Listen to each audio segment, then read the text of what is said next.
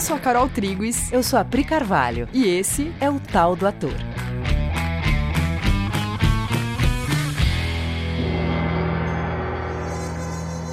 E aí, galera? Oi, gente. Tudo bem? Como vocês estão?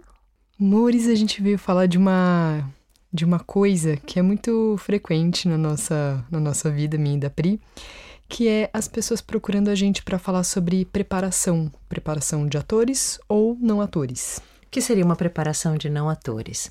Preparação para dar uma palestra, para fazer um vídeo, uhum. para falar em público, uhum. né? Às vezes um, apresentar algum conteúdo numa reunião. Sim. Preparação para falar em público em geral, Às vezes né? é, alguém te pede para gravar um vidinho institucional, e a pessoa tem que gravar e ela pede uma preparação. E as famosas preparações de atores também, né? Que é vou fazer um teste, peço uma preparação, né? Ou vou, ou tô começando um conteúdo autoral e faço uma preparação para isso, ou uma peça, ou qualquer outra coisa. Eu não sei se todo mundo sabe o que é uma preparação de ator, porque no meio artístico isso é bastante óbvio, mas às vezes conversando com pessoas que não são do métier, as pessoas me perguntam o que é isso, preparação de ator. Boa. Então, rapidamente é assim quando você vai fazer, você como ator vai preparar um, um, papel, você vai normalmente ser ajudado pelo diretor ou por essa figura do preparador de ator, né? Que ele vai é, te oferecer uma interlocução para você poder adentrar o papel de maneira mais segura, mais profunda. É. No fundo, o preparador de ator ele faz um pedaço do trabalho que pode ser feito pelo diretor e que muitas vezes é feito pelo diretor, algumas vezes não.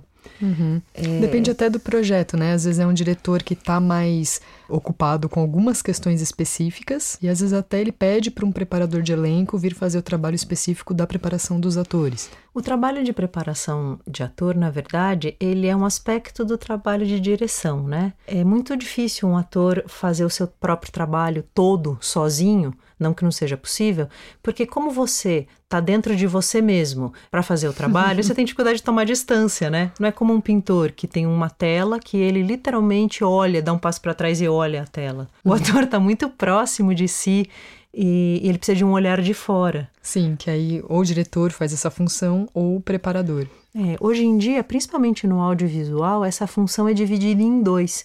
O começo do trabalho do ator, onde ele começa a, a aprofundar a personagem, os primeiros passos do ator em construir essa personagem, ele dá com o preparador de ator, e depois já a aplicação disso, do personagem já construído na obra, né, no filme, aí ele vai para a mão do diretor. Costuma ser assim hoje em dia no audiovisual. No teatro, o preparador de ator trabalha menos. Normalmente o diretor faz toda a função, né? Sim.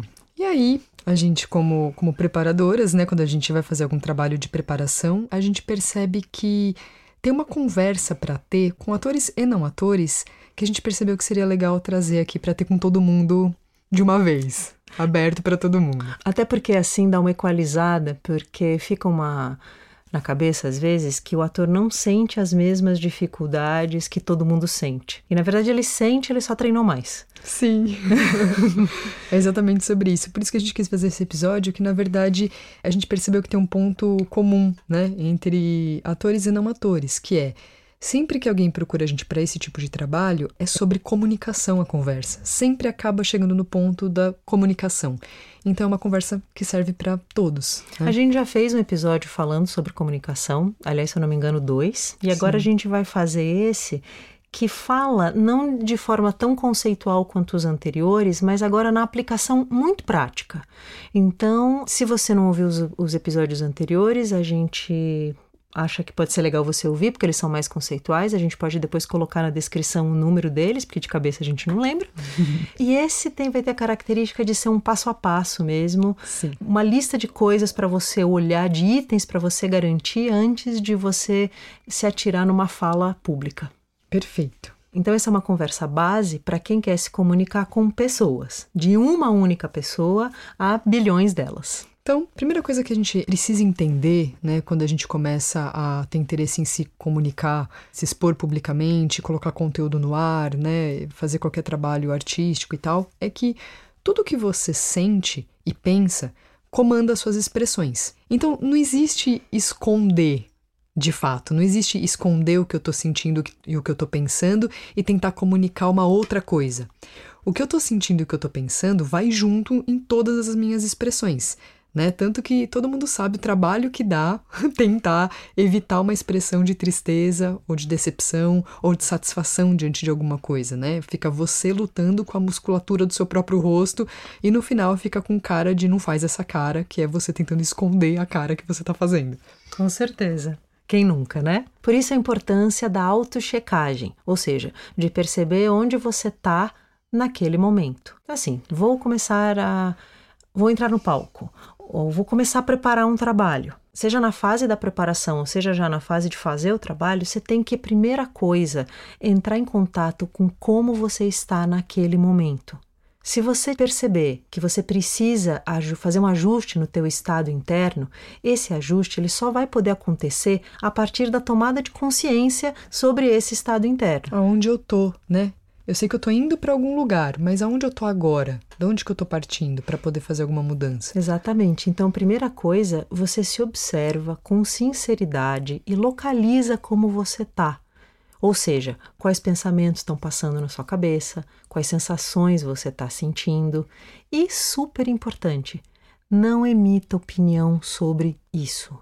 Você só está ali para se observar e se localizar.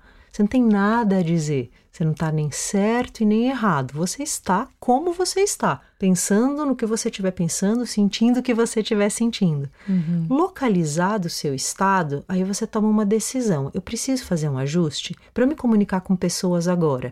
Eu preciso mudar alguma coisa no meu estado. Aí você faz esse ajuste. Você vê o que, que você precisa fazer. Você precisa respirar profundamente para se acalmar. Você precisa dar umas puladinhas, fazer uns polichinelos para se vitalizar.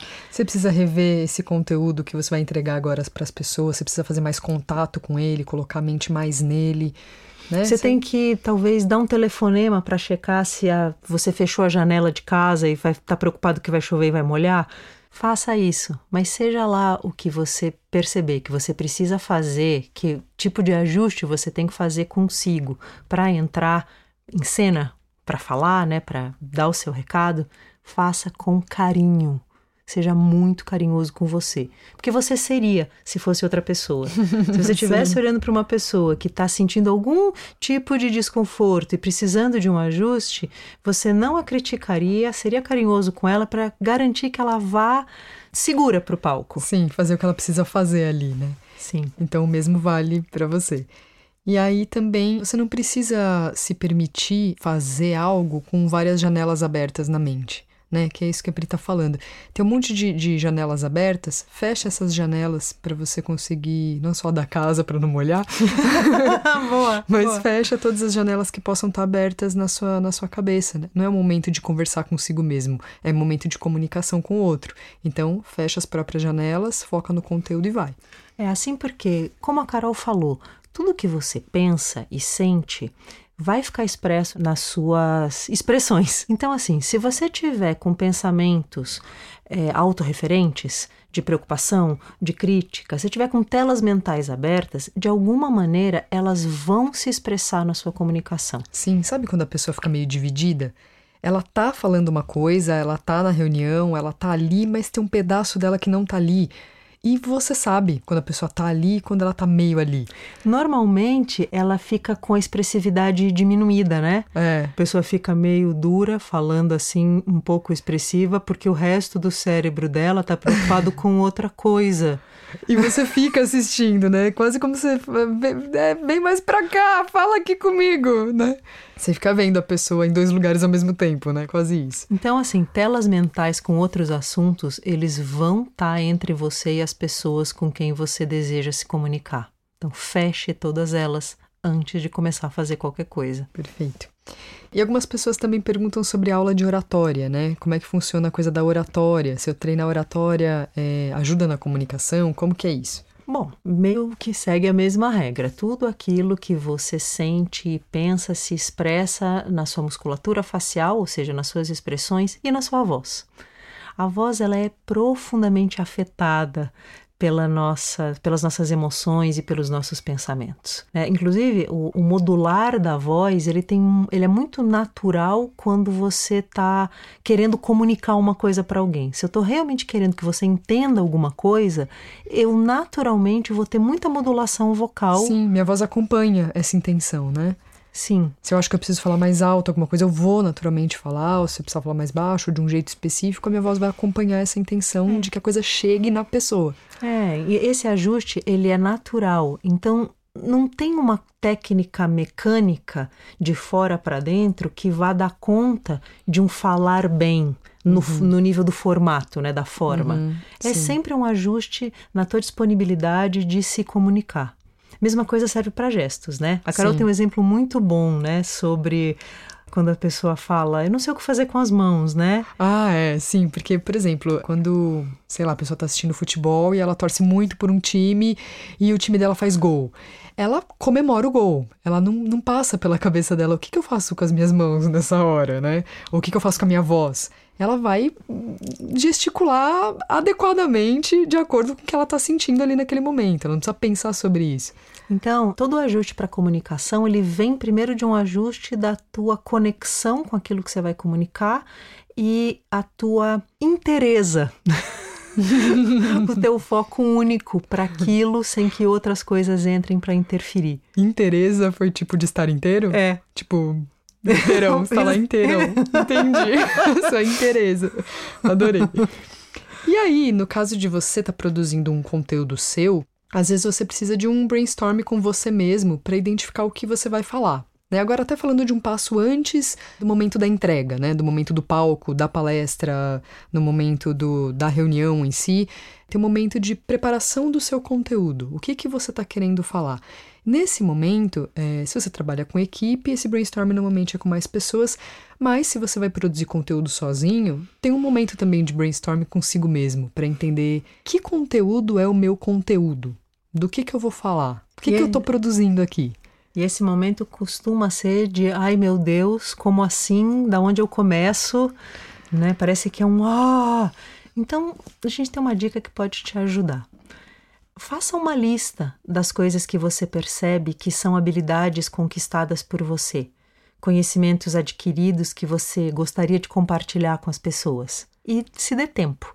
Você não vai fazer em cinco minutos. Talvez você tenha que abrir essa lista e ir adicionando itens durante um tempo. Sim. Nossa, é, a gente, eu e a Pri, a gente, quando a gente começou a trabalhar juntas, né? Quando a gente começou a planejar a oficina lá atrás, com Cauã Enin, a oficina de teatro do Ator a Criação, que foi nossa primeira, né, nossa primeira coisa juntos, assim, esse brainstorm foi feito muito em dupla. E eu lembro que a gente tinha conversas tipo assim: pera, mas me conta como é que foi na época que você estava estudando teatro. Aí uma, uma, começava a contar e falava: Nossa, teve um exercício que eu fiz que ele era assim, assim, assim. E eu lembro que nesse dia eu senti isso, e aí eu pensei aquilo, e aí eu tive dificuldade com aquilo, né? E a gente foi lembrando de coisas que a gente não lembrava mais, que não estavam assim nítidas na nossa cabeça, né? Você vai lá resgatar e você fala: Putz, esse dia eu aprendi um negócio muito importante. Eu aprendi isso aqui, ó. Aí você fala, putz, eu tenho esse aprendizado dentro de mim. Só que eu precisei ir lá olhar que aprendizado era esse, como é que foi o aprendizado dele, como que ele apareceu em mim. É, porque depois que você domina um conteúdo, sei lá, você passa cinco anos na faculdade, aí dez anos de prática profissional, aí você é chamado para dar uma palestra sobre a sua profissão ou sobre algum aspecto que você né, domina e faz bem. É muito comum você dizer, meu Deus, mas eu não tenho a menor ideia de que, que eu vou falar para essas pessoas.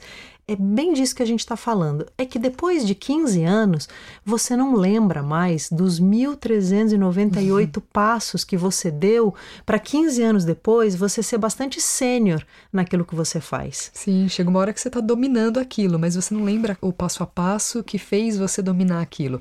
Até porque tem coisas que são óbvias, tipo, eu aprendi isso naquele dia, com aquele exercício, com aquele professor que falou aquela coisa maravilhosa, e tem coisas que foi os próprios anos de prática que foram me dando a habilidade que eu tenho hoje. Né? Então não é tão simples você identificar o passo a passo que fez você hoje ter habilidade com uma coisa. Tem um desdobrar, né? É. Tem um desdobrar que no primeiro momento você não sabe muito nem o que, que você tem que desdobrar. Por isso que a gente está dizendo, abre uma lista e vai adicionando itens com calma. Uhum. Porque aí você vai começando a conseguir desdobrar cada um dos passos que você deu nesses últimos 15 anos, por exemplo. Sim. E se é um conteúdo que já existe, né? Se é uma palestra que, que já existe, ou é uma peça que já existe, e aí você vem direto para esse outro passo que a gente vai dar agora, que é a perguntinha de ouro, que é qual a relevância desse assunto específico para as pessoas? Cara, eu acho que isso é a coisa mais importante. Porque não é tão simples de responder isso de maneira que você mesmo se sinta absolutamente satisfeito com a resposta. Uhum. No caso de atores, por exemplo, a gente conversou bastante sobre isso antes de, de gravar esse podcast. Quando você vai montar uma peça de teatro, você lê uma peça, gostou muito daquele texto e você fala: Nossa, eu quero montar isso. Você certamente tem intuitivamente por que, que você quer montar isso. Você leu, você se emocionou, você chorou, você achou lindo, maravilhoso. Mas não está claro no nível intelectual de por que, que essa peça é importante ser montada. Por que, que para uma plateia aquele texto precisa ser dito. Sabe, num nível assim de, olha, sabe, médico, de novo, sempre o médico, tome aqui essa aspirina porque ela cura a sua dor de cabeça. Sabe esse nível de precisão? Faça isso porque isso é bom para essa coisa específica. Enquanto a coisa fica no nossa, é só é muito legal, é muito bonito, é muito importante, né? É muito rico. Isso não é satisfatório para você. Sim, se você está na frente das pessoas achando que elas não precisariam de verdade estar tá te ouvindo, que esse conteúdo não muda a vida delas em alguma medida, não vai ter o que você faça para se sentir legítimo na frente das pessoas. O que te dá segurança e legitimidade é saber exatamente por que, que é um benefício para alguém ouvir ou assistir o seu conteúdo. E essa pergunta ela não é tão fácil, porque nem tudo é assim. Tô com dor de cabeça, tome essa aspirina. Tá faltando sal, uma pitada de sal. Tem coisas que têm um nível de complexidade maior. Por isso elas demoram mais tempo. E a gente queria falar disso porque muitas vezes as pessoas são cruéis consigo. Elas não se deixam ter o tempo que elas precisam para poder chegar nessa resposta. Parece que se você demorar dois, três dias para ter essa resposta, tem algum problema com você. Você não considera que você talvez esteja lidando com algo de, de, um nível de complexidade que, para você poder botar a mão e dizer, não, a pessoa precisa disso para entender aquilo, talvez você precise de algum tempo. Sim, tempo e dedicação na investigação. Sim. Né? É um assunto que não vai sair da sua cabeça. É um assunto que você vai ficar em eterna pesquisa com ele, e a hora que você sentir que a resposta veio, aí você tem uma certeza, putz, é por aqui. Né? Você vai tendo pistas no meio do caminho. Mas é, é um trabalho de muita dedicação e de ficar pegando essas pistas e não ter pressa nesse, nesse caminho. É, eu queria dar um exemplo que foi o grande motivador desse episódio, que foi uma preparação que a gente fez para uma executiva, que foi chamada para fazer uma fala sobre algo que ela tem muito natural, ainda que ela tenha se dedicado a desenvolver essa habilidade natural, uhum. né? Então era uma coisa assim que por um tanto ela sabia da importância, por outro era uma coisa meio, meio natural dela, uhum. né? Do jeito dela. Então ela, ela falava: não, me chamaram para faz, fazer essa fala sobre esse assunto, mas eu não sei exatamente o que, que eu vou falar, por onde eu começo.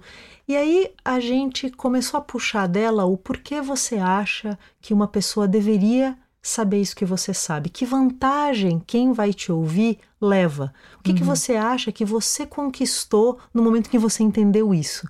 Então a gente ficou gastando um tempo com ela até ela conseguir responder por que que uma pessoa se beneficiaria em ouvi-la falar sobre esse tema. Quando ela identificou isso, ela se, começa a se sentir segura. Sim, porque teve um momento em que ela se beneficiou disso. Né? Tem um momento em que você não, não tem essa informação, não tem esse conhecimento, você vai lá, se dedica ou algo acontece e você entende uma coisa, você aprende uma coisa, você vê uma coisa e aquilo ali passa a ser passível de compartilhamento, porque passa a ser parte da sua experiência. Então agora eu tenho isso aqui para oferecer, né? Isso daqui é, é o que eu posso entregar para o mundo. Você vai precisar de tempo, gente. Só saibam disso. Vocês vão precisar de tempo e dedicação. E eu só estou insistindo nisso porque parece que o grande palestrante ou o grande ator, ele é aquele talento inato que acordou de manhã e falou: hum, vou fazer uma palestra sobre esse conteúdo, foi lá e fez. Não, ele se dedicou, tenho certeza. Ele respondeu essa pergunta e ele gastou o tempo necessário para poder elaborar essa resposta. Sim. E outra pergunta aqui que essa pessoa também respondeu é para quem exatamente eu estou falando? Né? Tem a identificação do, do é, o que é esse conteúdo, para quem ele serve, e tem uma identificação muito precisa de quem é a pessoa que pode se beneficiar mesmo desse conteúdo que eu tenho para colocar no mundo. E normalmente essa pesquisa de quem é começa do micro para o macro. Por exemplo, eu conheço alguém que precisa desse conteúdo? Quem? Quem? Qual, qual, o nome da pessoa? Sabe, assim, é uma pessoa que estudou comigo na faculdade, é o meu vizinho, é uma pessoa que eu tenho conversado sobre, e ela mostra que ela tem necessidade de, de ir por um caminho que eu posso facilitar a vida dela se eu compartilhar a minha experiência.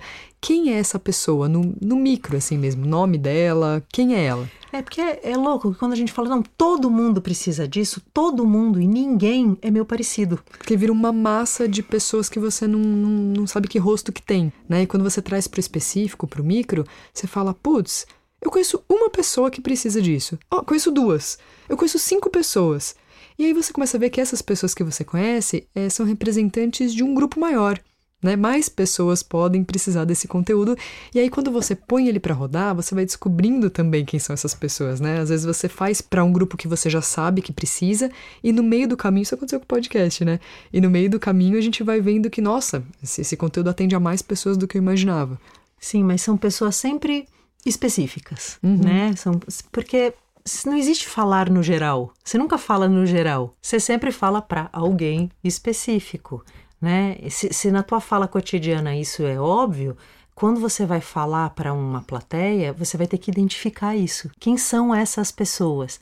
Né? Se tem uma coisa que, quando você sobe no palco, é fácil de você, de ser uma brecha para você sentir insegurança, é essa noção de falar no geral, sem saber exatamente para quem você está falando, né? Sim.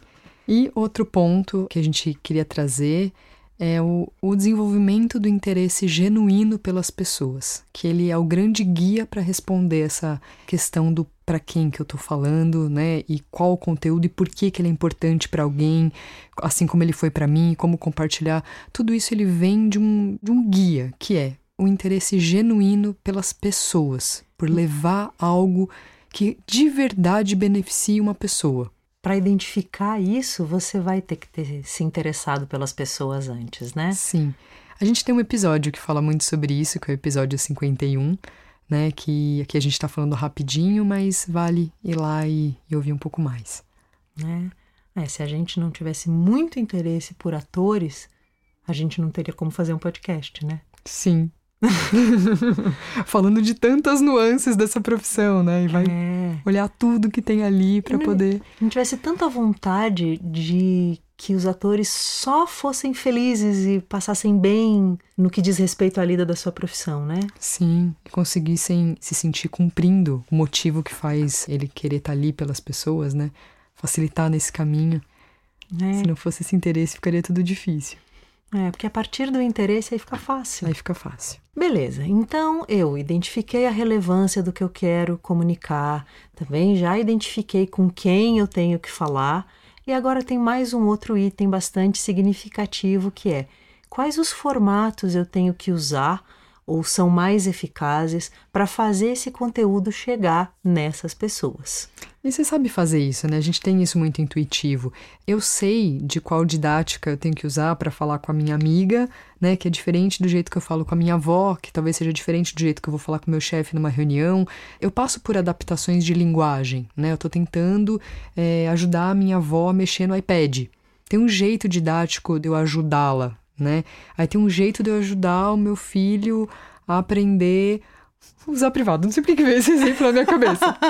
Tem um jeito de eu ensinar isso para ele, né? Pra ele sair é. da fralda e começar a usar privado. Não, até para ensinar sua avó a usar o iPad e ensinar seu filho para usar o mesmo iPad, você vai fazer de maneiras diferentes. Você vai diferentes. fazer de formas diferentes, sim. Intuitivamente, né? Se for fazer o seu chefe usar a privada... Tô brincando. Corta, Léo. Ou seja, com cada pessoa que você vai falar, você sabe que você tem que adaptar a sua linguagem, adaptar a didática, né, para fazer o conteúdo chegar com mais precisão. Sim, a gente está batendo na tecla de que você sabe fazer isso intuitivamente para você saber que você sabe fazer isso intuitivamente quando tem a sua avó ou seu filho na sua frente. Então, para essa, por isso que você tem que saber exatamente com quem você está falando. Uhum.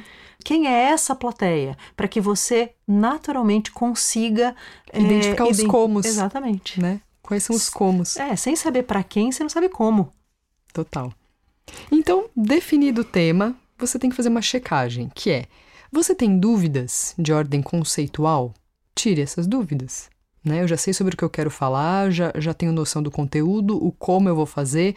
Sobrou alguma dúvida de ordem conceitual desse assunto que eu estou trazendo?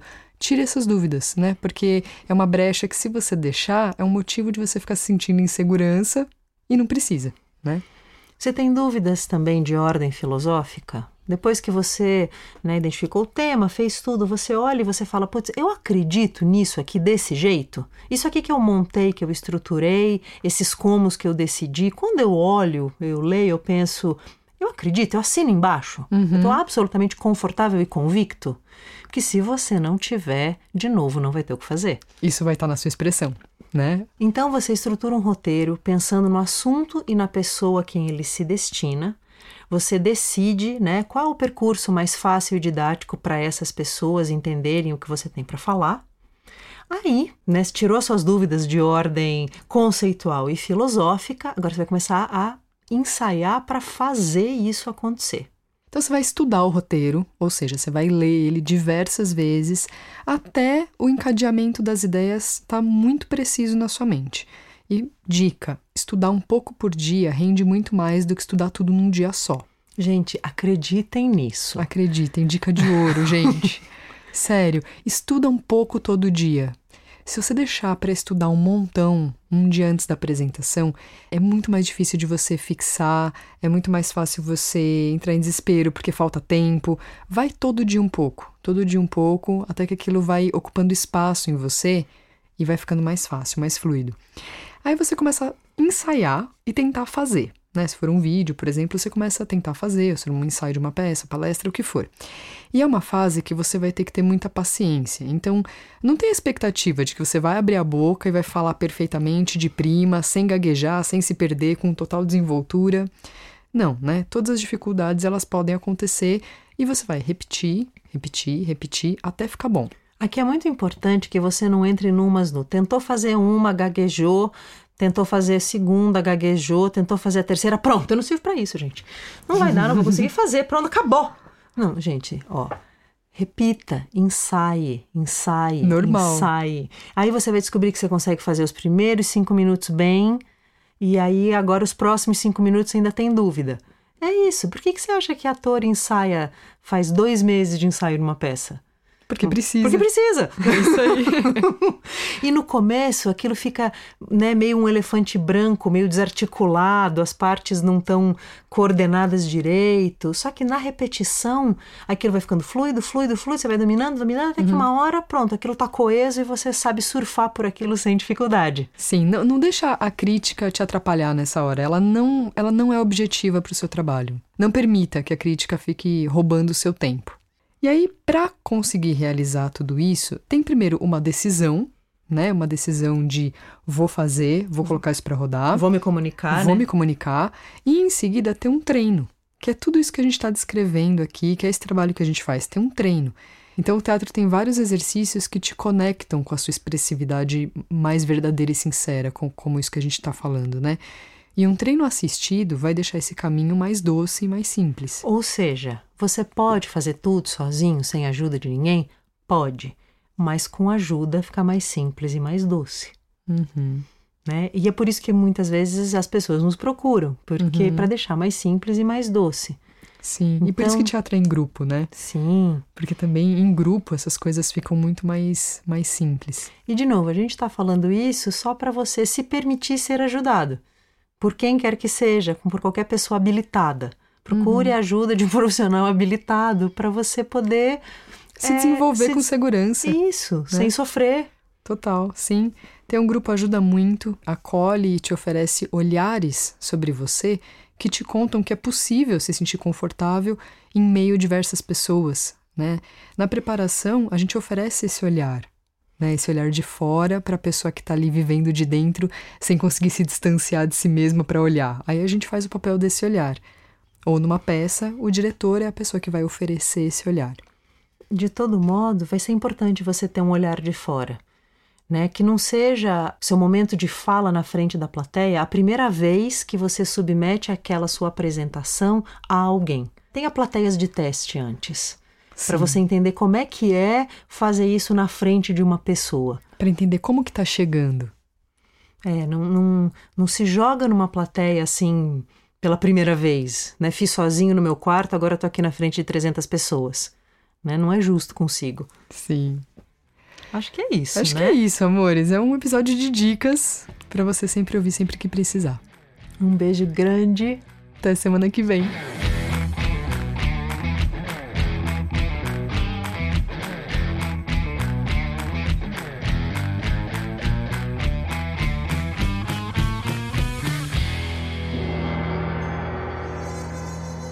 Com dificuldade. Sem dificuldade. Surfar por aquilo sem dificuldade. Uhum. O ator tá muito próximo. Próximo.